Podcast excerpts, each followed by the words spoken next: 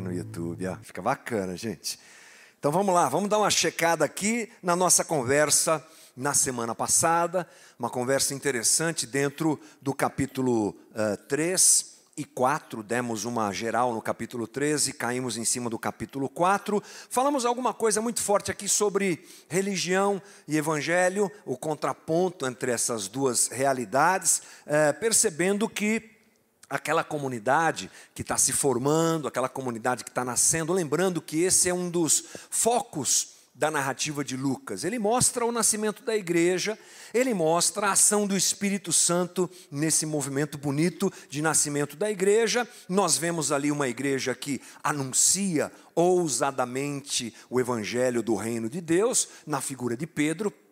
Porque Pedro prega. Se é uma coisa que Pedro faz no começo do livro de Atos, é pregar. Ele prega mesmo. Apareceu uma brecha, ele está abrindo a boca e falando do Evangelho de Jesus. Ele fala também que Jesus é a razão da vida dele. Essa é, com certeza, a realidade da comunidade que está nascendo.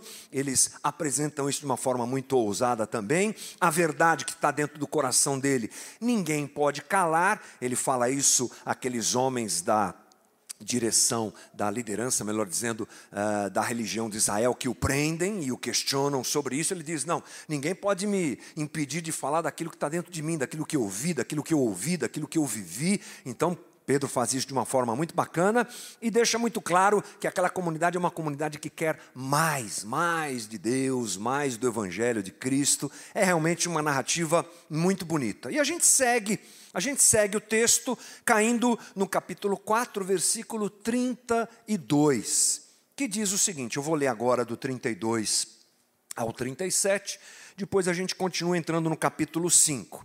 Então vamos lá. Atos dos Apóstolos, capítulo 4, versículo 32 diz assim: Da multidão dos que creram, era um o coração e a alma. Ninguém considerava exclusivamente sua nenhuma das coisas que possuía. Tudo, porém, lhes era comum.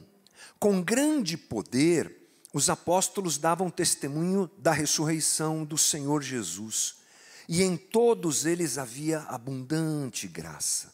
Não havia nenhum necessitado entre eles, porque os que possuíam terras ou casas, vendendo-as, traziam os valores correspondentes e os depositavam aos pés dos apóstolos. Então se distribuía a cada um conforme a sua necessidade. 36. Então José, a quem os apóstolos chamavam de Barnabé, que quer dizer filho da consolação, um levita natural de Chipre, vendeu um campo que possuía, trouxe o dinheiro e o depositou aos pés dos apóstolos. Mais uma vez, é, na similaridade de um texto que nós vimos no capítulo 3, Lucas dá uma geral na comunidade. Eu acho isso muito bonito. Ele para, depois dessas narrativas todas, a pregação de Pedro, a prisão de Pedro, depois que ele e João saem da prisão, se encontram com o pessoal, oram, o lugar treme, eles estão cheios do Espírito. É uma narrativa muito linda essa que nós vimos nos últimos dias. E agora Lucas para e mostra o coração dessa comunidade. Na verdade, isso é o que mais nos interessa, é percebermos como é que aqueles irmãos viviam. É a igreja que nasce, é a igreja inicial, é o movimento que vem a partir do derramamento do Espírito Santo sobre aquelas pessoas. O que é que elas estão vivendo, o que é que elas estão pensando, como elas estão vivendo, isso é muito importante para nós. E aqui, Lucas, apresentando o coração da igreja, mostra uma coisa muito interessante que para nós, às vezes, não é muito perceptível, dada a dificuldade que temos de lidar com o Antigo Testamento e todas as informações que estão lá. Coisa que para ele coisa que para os judeus que estão vivendo aquele momento é algo muito natural. Eles são criados aprendendo o texto bíblico, criados decorando a Torá e todas as histórias que Israel viveu. Mas uma coisa que você, estudando um pouquinho mais, percebe claramente é que Lucas está fazendo um paralelo entre essa igreja que nasce, ou a igreja de Jesus Cristo que está nascendo, e Israel. É interessante, ele faz isso. Por quê? Porque Lucas está mostrando que a igreja é o Israel de Deus que deu certo. A igreja é o povo que nasce a partir da ressurreição de Jesus Cristo. Os apóstolos, eles perceberam isso.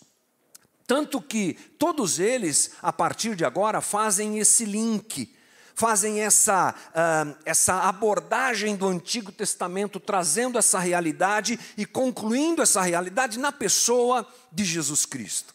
Israel nasceu como um povo levantado por Deus, formado por Deus, para a vinda do Messias. Mas em muitos momentos, é, Israel falha, Israel abraça a idolatria, Israel se desconecta de Deus, e esse é um momento em que isso está muito claro diante dos olhos dos próprios apóstolos e agora de, da própria comunidade que está nascendo. Israel não deu certo, mas essa é essa comunidade que nasce, esse povo que nasce a partir da ressurreição de Jesus, é a comunidade que dá certo, a comunidade que funciona. Então nós também precisamos entender isso. Paulo fala a respeito dessa, dessa realidade, lá em Gálatas 6,16. Ele nos chama de o Israel de Deus. A igreja é o Israel de Deus, o povo de Deus organizado ao redor de Jesus é o Israel de Deus. Lembrando que Israel, como povo, acabou se perdendo em muitas coisas. Jesus veio é, trazer e fazer realidade aquilo que Israel não conseguiu viver e falhou e se perdeu na sua caminhada. Então, é interessante percebermos isso, esse movimento de deslocamento da ação divina que sai do centro de Israel, por exemplo, o templo. As coisas não acontecem mais no templo. A narrativa das coisas mostram que Deus, agora que o véu foi rasgado, está operando no meio dessa comunidade. Ah, mas eles estavam no templo. Semana passada a gente estudou aqui ah, o fato de, de Pedro e João chegarem na porta formosa e aquele homem deficiente com deficiência foi curado. Sim, as coisas até podem acontecer no templo, mas o movimento está no meio da comunidade. Quando o véu se rasga, significa que Deus sai daquela estrutura. Deus deixa aquele lugar santíssimo no templo e vai habitar quem? O homem e o coração do homem. Esse é o Israel novo, o novo Israel, o povo de Deus que está surgindo. Por isso, inclusive, que eles caem na graça de Deus a religião falida de Israel, explorando as pessoas, uh, fazendo ali aquilo que não cabia a líderes religiosos que foram levantados por Deus, mas que se haviam se perdido, está lá no ostracismo, vivendo na prática da forçação de barra em cima da lei. Mas essa comunidade cai na graça. O povo reconhece, a população reconhece, a sociedade tem alguma coisa diferente na vida desse pessoal. O que é diferente? Deus está entre eles, Deus habita neles. Deus está dentro deles e no meio deles. É a igreja que existe a partir da ressurreição de Jesus Cristo, nosso Senhor e Salvador. Pedro, mais à frente, vai escrever sobre isso. Olha só, 1 Pedro 2,9, essa você conhece. Vocês, porém, são geração eleita, sacerdócio real, nação santa. Opa, como assim? Não é Israel que é nação santa, não, agora não mais. Agora é a igreja de Jesus Cristo. Povo de propriedade exclusiva de Deus, a fim de proclamar as virtudes daquele que o chamou das trevas para a sua maravilhosa luz. Antes vocês nem eram povo, mas agora são o que, gente? Povo de Deus. Antes não tinham alcançado misericórdia, mas agora alcançaram misericórdia. Você percebe? Quem está falando isso aqui, gente, é um judeu. Um judeu que ousa dizer: agora quem é o povo de Deus? A igreja de Jesus Cristo. Isso é muito significativo para a gente. A igreja que nasce e apresenta ao mundo a realidade do reino de Deus. Então a gente deve se lembrar que esse é o começo da igreja que chega até nós. Nós somos esses. Não por mérito humano, não por situações que nós determinamos e nos fizemos ah, condição de viver isso. Pela graça e misericórdia de Jesus, somos o povo de Deus, somos o Israel do Senhor. E muito interessante que nós encontramos nessa igreja que nasce, descrita lá em Atos, algumas coisas bem interessantes que mostram uh, a realidade daquilo que Israel perdeu.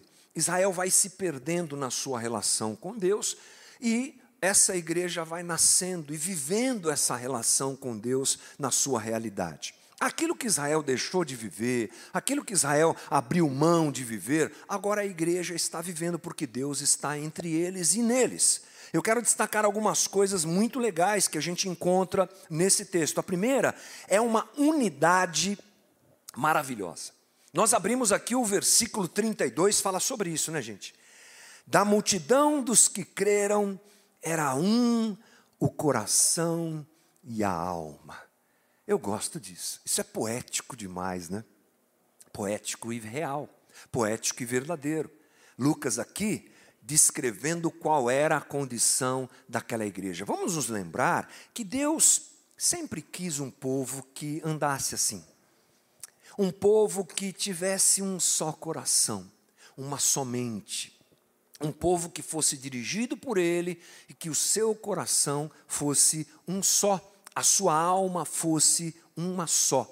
Olha só, por exemplo, o que Jeremias escreve. Olha se esse texto não tem a ver com o que a gente está falando. Jeremias 32, 38. Eles serão o meu povo e eu serei o seu Deus. Eu lhes darei um só coração e um só caminho para que me temam todos os dias, para o seu próprio bem e o bem de seus filhos. Sabe quando é que Jeremias escreveu isso? Jeremias escreve isso quando Israel está voltando do exílio babilônico aquele momento em que eles foram exilados e muitos foram levados para outro lugar, para a Babilônia, como o caso aqui que a gente se refere, chegou um momento em que esse império cai, o império persa chega e Dario dá a liberdade para que o povo voltasse. É nesse momento que Jeremias apresenta esse desejo de Deus para o povo de Israel que está voltando para Jerusalém, que está voltando lá para reconstruir o templo, que eles tenham um só coração. Esse é o desejo de Deus. Mas a gente sabe que as coisas vão mudando, Israel sempre vai escolhendo o caminho da rebeldia e da idolatria. Obviamente não é algo absoluto, eu tenho muito cuidado para dizer isso, mas na sua maior parte, e principalmente a liderança, vai se perdendo. Um só coração era o que Deus queria, mas a rebeldia os afastava disso. E agora, na comunidade, é o que se percebe. É a descrição de Lucas. Lucas olha e fala: rapaz rapaz, olha o que está acontecendo. Esse pessoal tem um só coração. Você acha que ele não está se lembrando de textos como esse de Jeremias? Você acha que ele não está percebendo, uau, o que Deus tanto desejou e que Israel eh, foi rebelde em viver? Essa igreja está vivendo um só coração. E o mais interessante é que é uma unidade na diversidade, né, gente? Porque agora Uh, a maior parte dessas pessoas que formam a comunidade são judeus, não temos dúvida disso. Um primeiro momento é um momento de pregação aos judeus, mas já tem gente aqui de outras nacionalidades, de outras etnias, uh, se juntando a esse movimento. Já tem grego se convertendo, já tem romano se convertendo a Cristo. Aquilo que era impossível por conta, obviamente, do movimento divino em levantar um povo só, agora acontece na diversidade. Todo aquele que chega é abraçado, acolhido e se dobra aos pés de Jesus, faz parte dessa comunidade que tem um coração só. Um só coração. Quem vive isso é a comunidade de Jesus e não Israel. Missões e Adoração, volume 2 unidade e diversidade. Você lembra dessa?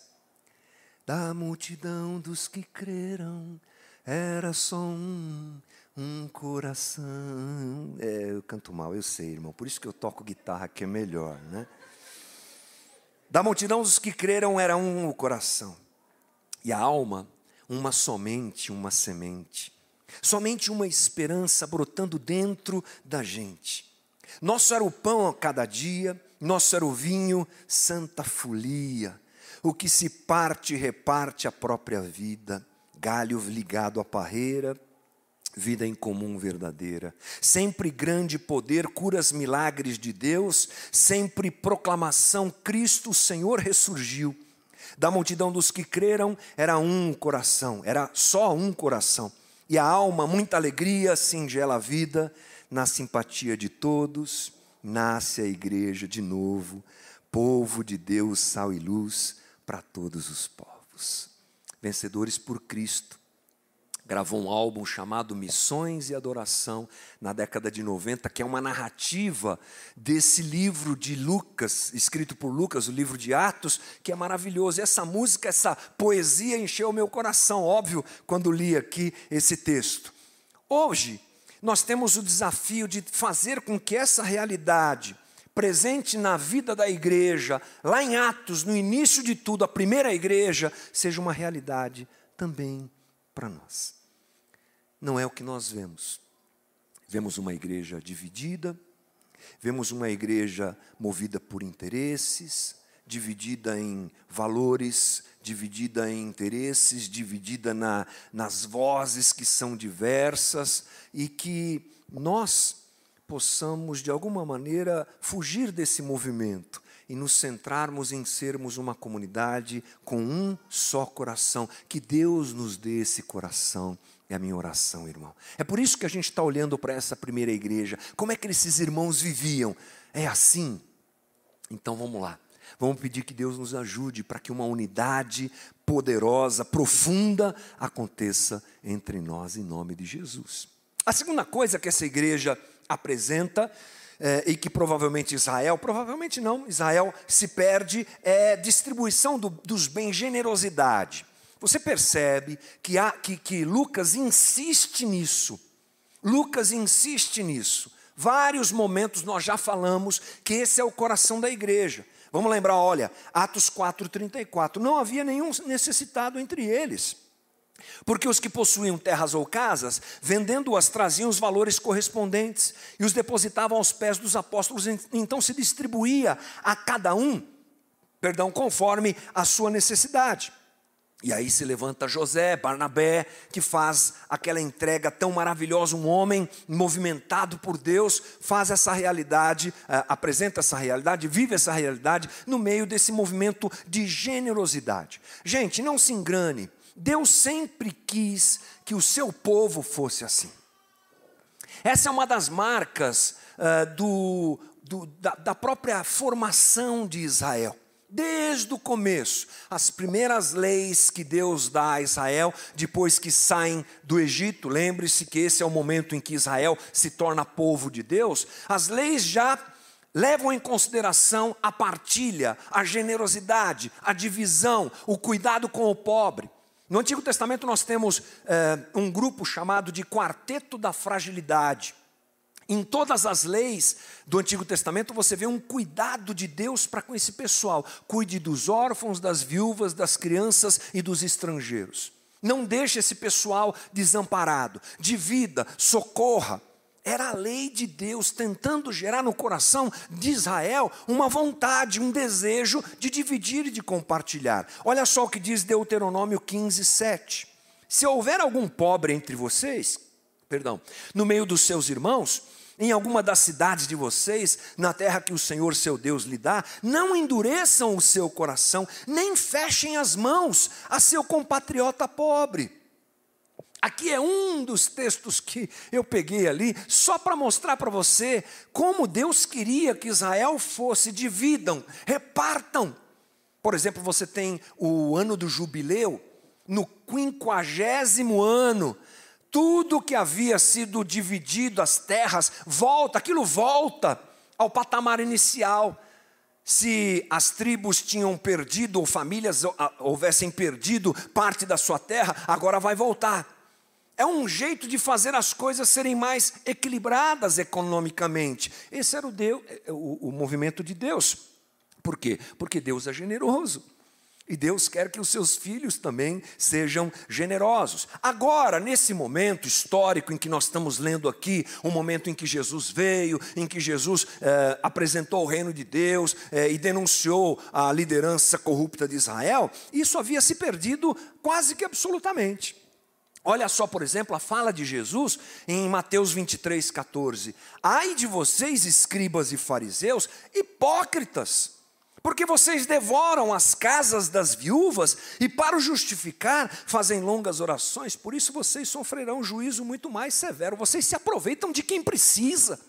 É o que Jesus está dizendo. Vocês se perderam. Não tem divisão, não tem acolhimento do pobre, não tem nada disso. Israel havia se perdido, mas quem está vivendo isso? A igreja. No meio da igreja tem um movimento de acolhimento do necessitado. No meio da igreja, eles distribuem e são solidários com os que necessitam. E aí Lucas pinça traz para a gente um exemplo, eu imagino, de outros que aconteceram, desse Barnabé. Era seu nome, Barnabé. Não, também está nesse disco aí, depois você escuta. Não vou judiar de você e ficar cantando aqui desafinado. Ele é um levita. Ah, mas levita não tinha terra. Como é que esse cara tinha terra? Não sei. Provavelmente tenha herdado de alguém, alguma coisa do tipo. A gente não tem essa informação. Mas movido pelo Espírito Santo, ele resolve entregar o resultado da venda daquele terreno. Quanto foi? Sei lá, a Bíblia não diz. Se vendeu por 100, entregou 100. Por quê? Generoso.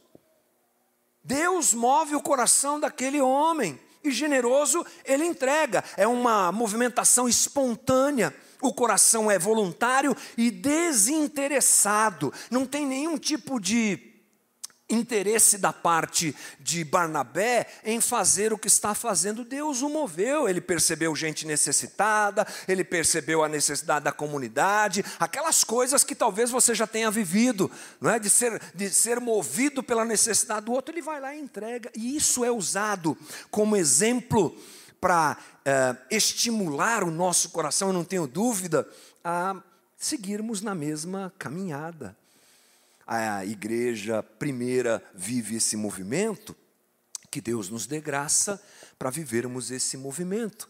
Em uma sociedade gananciosa, o que nós vemos hoje é uma igreja gananciosa, voltada para seus próprios interesses. Na verdade, o que temos aqui é um alerta de que sejamos esses que imitam, que reproduzem de forma autêntica esse movimento lindo que Deus fez lá na primeira igreja, que sejamos nós gente generosa. A gente já tem falado bastante sobre isso, mas é o que o texto nos traz. Que Deus então converta o nosso coração à generosidade autêntica e desinteressada. Isso é importante, porque já já a gente vai ter que falar um pouquinho sobre isso. Uma generosidade desinteressada. Então, unidade e generosidade. Israel se perde, a igreja começa a manifestar isso. Mas tem outra coisa, tem poder. É bem interessante isso, poder. Olha só, eu, vou, eu pensei alguns textos que mostram como é que a igreja está vivendo nesse momento aqui. Atos 2,43. Em cada alma havia temor, e muitos prodígios e sinais eram feitos por meio dos apóstolos. Uau! Atos 3,9. Todo o povo viu o homem andando e louvando a Deus, e reconheceram que ele era o mesmo que pedia esmolas, assentado à porta formosa do templo, e ficaram muito admirados e espantados com o que lhe tinha acontecido. É a cura daquele homem que nós falamos alguns dias atrás. Agora, versículo 33. Com grande poder, os apóstolos davam testemunho da ressurreição do Senhor Jesus, e em todos eles havia a abundante graça. Deus se manifesta na comunidade de um jeito diferente. É milagre para cá, é sinal para lá, é um homem com deficiência curado e outras coisas que vão acontecendo. É um movimento poderoso, diferente, que a gente não pode desprezar. Sabe, na verdade, que os estudiosos dizem que esse tipo de coisa aconteceu especificamente em dois momentos históricos na narrativa bíblica. O primeiro deles, a gente olha lá para o Antigo Testamento, claro, sempre olhando para Deus agindo em Israel. E quando é que isso acontece, gente? No Êxodo. Você se lembra como é que foi o Êxodo, gente? Israel aprisionado, escravizado, mais de 400 anos. Deus levanta Moisés e levanta como? Para negociar com o Faraó é, mas não deu muito certo, então dá-lhe poder. Aí vem poder. Aí vem as pragas, vem os sinais, é uma coisa louca, é um movimento divino espetacular. O primeiro movimento desse tipo está lá no Êxodo. É claro que isso é, é uma verdade no texto bíblico, mas eu estou falando assim de pontos fora da curva. Imagina um gráfico assim, se a gente tivesse um gráfico dos sinais e poder de manifestação poderosa de Deus, lá no Êxodo ia dar um pico. E agora em Atos dá outro pico. Olha que interessante. O povo de Israel está saindo do Egito, lembrando que eles só são povo quando saem do Egito. Entram como família, saem como povo. Quando aquele primeiro povo de Israel está sendo formado, tem poder, tem sinais para mostrar o que Deus está fazendo, para denunciar a idolatria dos egípcios, para uh, dar, ao que o, dar ao faraó aquilo que ele mesmo queria, porque o coração dele estava endurecido. Deus está fazendo isso, é o seu povo que está nascendo. Agora passam-se milênios, vem Jesus, morre, ressuscita, vem o Espírito Santo, nasce o povo de Deus. Uau, poder de novo. E o que é que Deus está fazendo agora? Sinalizando que é o seu povo que está nascendo. É o seu povo que está saindo da escravidão, agora não do Egito, mas do pecado. É o seu povo que nasce, e isso está no meio da igreja. A igreja começa com um movimento de poder maravilhoso. Deus está dando o seu aval àquilo que está acontecendo, e tudo fica claro aos olhos de todo mundo. Até os próprios líderes religiosos de Israel dizem isso. Olha só, Atos 4,16, nós lemos semana passada. Que faremos com esses homens? Pois todos os moradores de Jerusalém sabem que um sinal notório foi feito por eles e não o podemos negar. Rapaz, o homem foi curado mesmo. Deus está agindo no meio deles. Todo mundo percebe isso. Gente, nós precisamos nos lembrar que Deus é soberano. Deus é poderoso e soberano e Ele continua agindo no nosso meio. Nós podemos não ser uma comunidade que valoriza demais isso, é verdade, mas nós não desprezamos isso. Deus tem agido com poder no nosso meio. É legal demais eu conversar com as pessoas, é no, nas visitas que faço nas casas. Essa semana mesmo tive com uma família muito querida que me contou um momento incrível do poder de Deus no meio da pandemia. Uma porta que se abre que você fala assim: não tem jeito, tem porque Deus continua agindo no nosso meio com poder. E a gente não pode esquecer disso e guardar o nosso coração no tempo da dificuldade, no tempo da crise, porque essa igreja é uma igreja perseguida.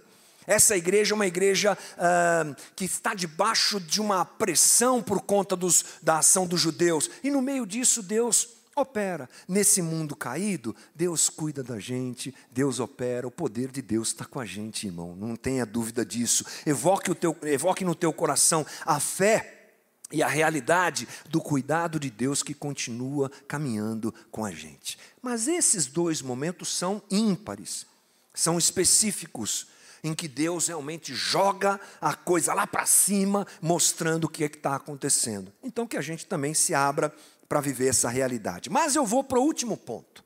Então nós falamos de unidade, generosidade e agora poder de Deus, que sai de Israel, tudo isso estava em Israel, era visto e desejado por Deus em Israel e agora está na comunidade, agora está na igreja. Qual é o último ponto? Juízo. Esse é um ponto interessante, porque a gente, para entender isso, tem que ler a sequência que agora é, está diante de nós, que é o capítulo 5 versículo 1, que diz assim: Entretanto, por que entretanto? Porque a gente vem de uma narrativa da entrega de Barnabé. Então nunca se esqueça, vem Barnabé, entrega voluntariamente, e aí Lucas começa a contar outra história. Que, qual é essa história? Aliás, é bom a gente se lembrar que na Bíblia é, e no texto de Lucas não tinha capítulo nem versículo, né, gente? O texto corrido. Os historiadores dizem que, por conta do preço do material que era usado para se escrever, nem espaço entre as palavras eles davam para poder escrever mais, tá? Então, essa ideia é nossa. Então, imagine, vem, você vem lendo o texto, né? É isso que acontece. E aí, o que é que ele diz? Entretanto, certo homem chamado Ananias, com a sua mulher Safira, vendeu uma propriedade, mas reteve uma parte do dinheiro. E Safira estava ciente disso.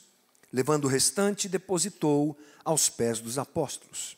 Então Pedro, Pedrão, disse: Ananias, por que você permitiu que Satanás enchesse o seu coração para que você mentisse ao Espírito Santo, retendo parte do valor do campo?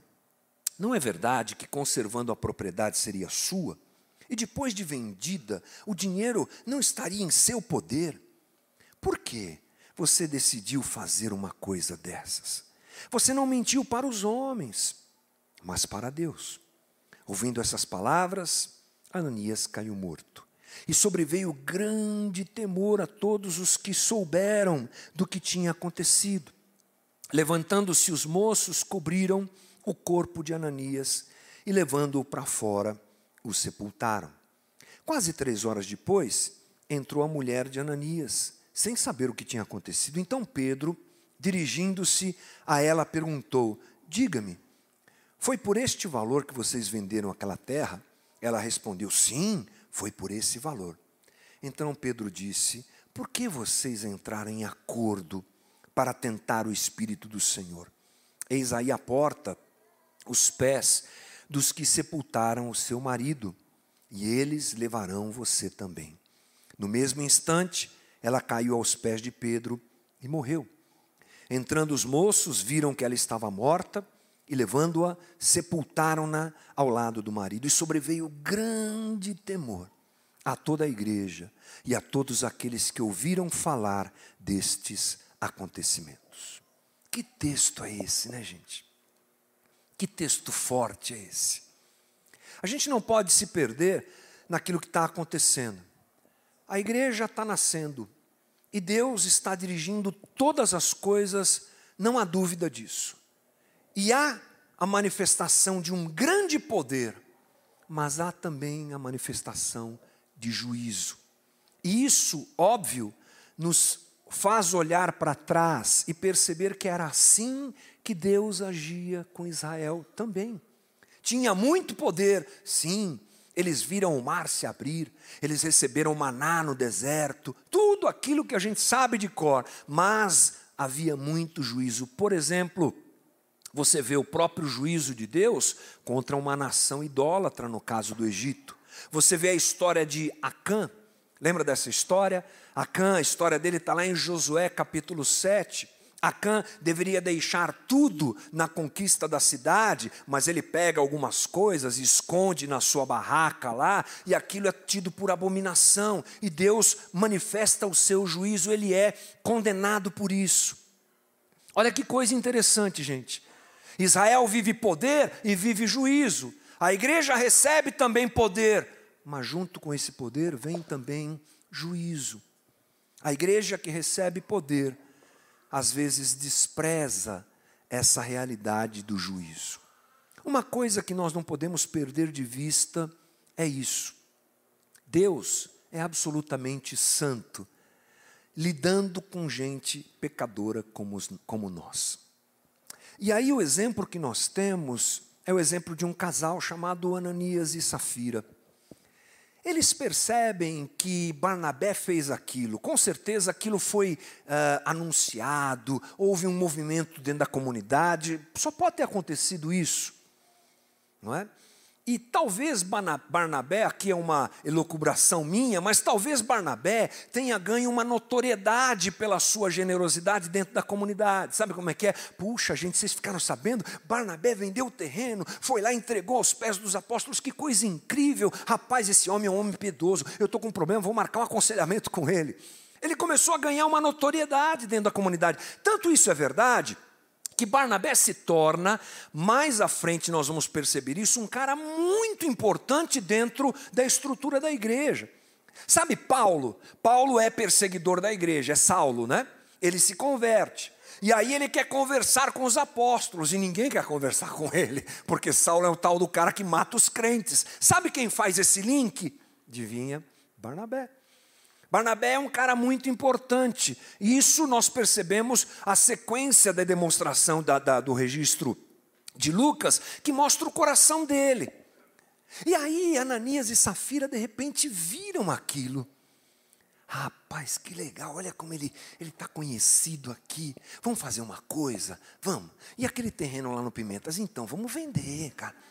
A gente vende aquele terreno, quanto é que ele vale? Ele vale 100, beleza, a gente vende por 100. Quanto é que Barnabé deu? Barnabé deu cinquentinha, que eu vi, então, a gente vende por 100 e dá 60, vamos dar uma coisa maior do que Barnabé, e aí a gente fica com os 40, mas a gente tem que falar que vendeu por, por 60, você entendeu? Foi isso que eles fizeram, gente. Um interesse ganancioso, esquisito, né? Esquisito. Gente, essa conversa não tem a ver com dinheiro. Usar esse texto para fazer gente dar dinheiro na igreja é uma covardia absoluta. Isso aqui não tem a ver com dinheiro, tem a ver com o coração.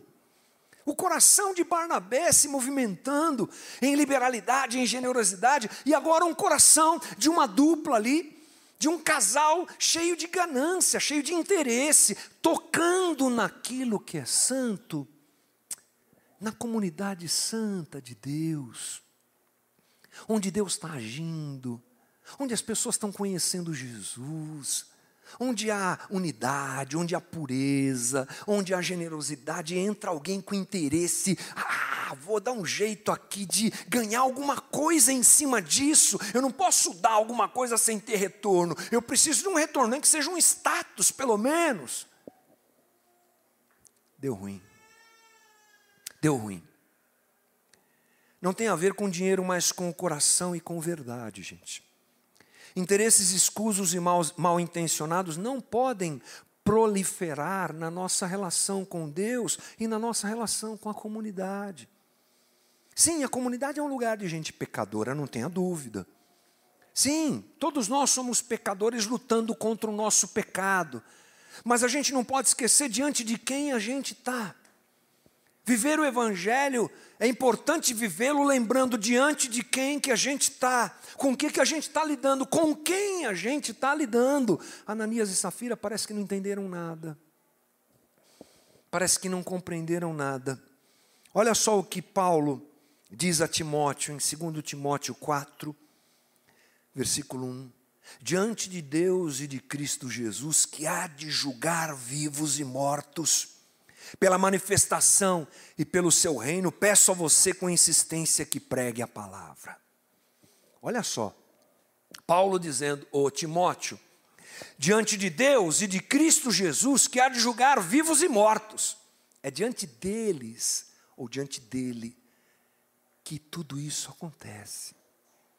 Coisa para a gente não perder de vista na nossa relação com o Evangelho, com a nossa espiritualidade, com os outros, com a comunidade. Paulo diz lá em Gálatas 6, versículo 7: Não se engane, de Deus não se zomba, pois aquilo que o homem, ou aquilo que a pessoa semear, isso também ceifará e segue. De Deus não se zomba. Nós escolhemos enxergar o Evangelho como Jesus nos apresenta o Evangelho da graça. Deus é bom e maravilhoso. Mas a gente não pode perder de vista a realidade da santidade de Deus e do juízo dele, que é uma realidade bíblica clara, que a gente não pode relativizar de jeito nenhum. Aliás, tome cuidado com isso. Em uma sociedade que relativiza tudo, a gente não pode se perder nesse quesito.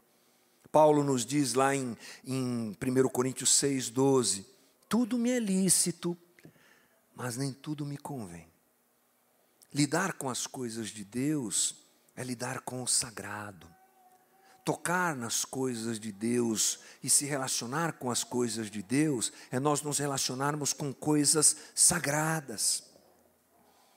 E se isso muitas vezes não é levado para o lado da moralidade, ou, por exemplo, a gente não chama isso aqui de altar. Isso aqui é um palco, porque altar é a minha vida. Altar sou eu que faço o sacrifício vivo, santo e agradável a Deus, que é o meu culto racional. Paulo já explicou isso. Sim, então isso aqui não é altar? É, não é altar, é palco. Mas como é que eu lido com essas coisas? Perdendo respeito, perdendo reverência, perdendo temor. Isso tem a ver, gente, com a maneira que a gente vive os outros seis dias da semana. Isso tem a ver com a maneira, não só como eu convivo com a comunidade, mas como eu gerencio e pratico a minha vida. Em uma sociedade tão relativista, em uma sociedade que está banalizando todo tipo de situação e dando ao homem a possibilidade de escolher o que ele quiser, nós andamos na contramão disso, por amor a Jesus e por um coração convertido, nos enchemos de temor e obedecemos à vontade de Deus e nos submetemos à vontade de Deus, porque Ele é santo. Devemos ser uma comunidade de gente que não se aceita, que se percebe sempre corrompida e pecadora. Nós não devemos ser uma comunidade que fica perguntando o que é que eu posso fazer. É interessante isso. Todo pastor é abordado por gente que diz assim: pode ou não pode, pastor? Por que, que você quer saber se pode ou não pode? Você quer saber qual é o limite? Você vai até aqui, né? Até aqui, ó. É, você, você vai até aqui. Se passar é pecado, então peraí que eu vou na margezinha e vou viver aqui, sempre aqui. Não estou em pecado.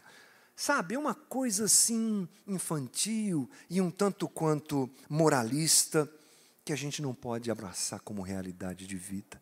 Deus é santo. A vinda em santificação reflete a nossa conversão. Andamos juntos, tentando ser diferentes e legítimos no amor a Cristo. Podemos enganar as pessoas, mas não podemos enganar a Deus. Essas quatro coisas, irmãos, unidade, generosidade, poder e juízo, estavam presentes na igreja que nasce em Atos.